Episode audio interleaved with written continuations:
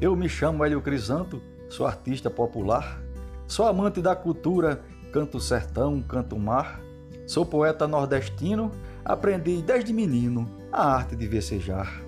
Na prole de cinco irmãos, eu fui o quarto gerado, tive a família que quis, sou um privilegiado, estudei geografia, mas a força da poesia me deixa mais encantado. Me criei numa casinha coberta de alegria, passava o dia na feira escutando cantoria, nasci perto de campestre, bebendo do mel silvestre nos favos da poesia.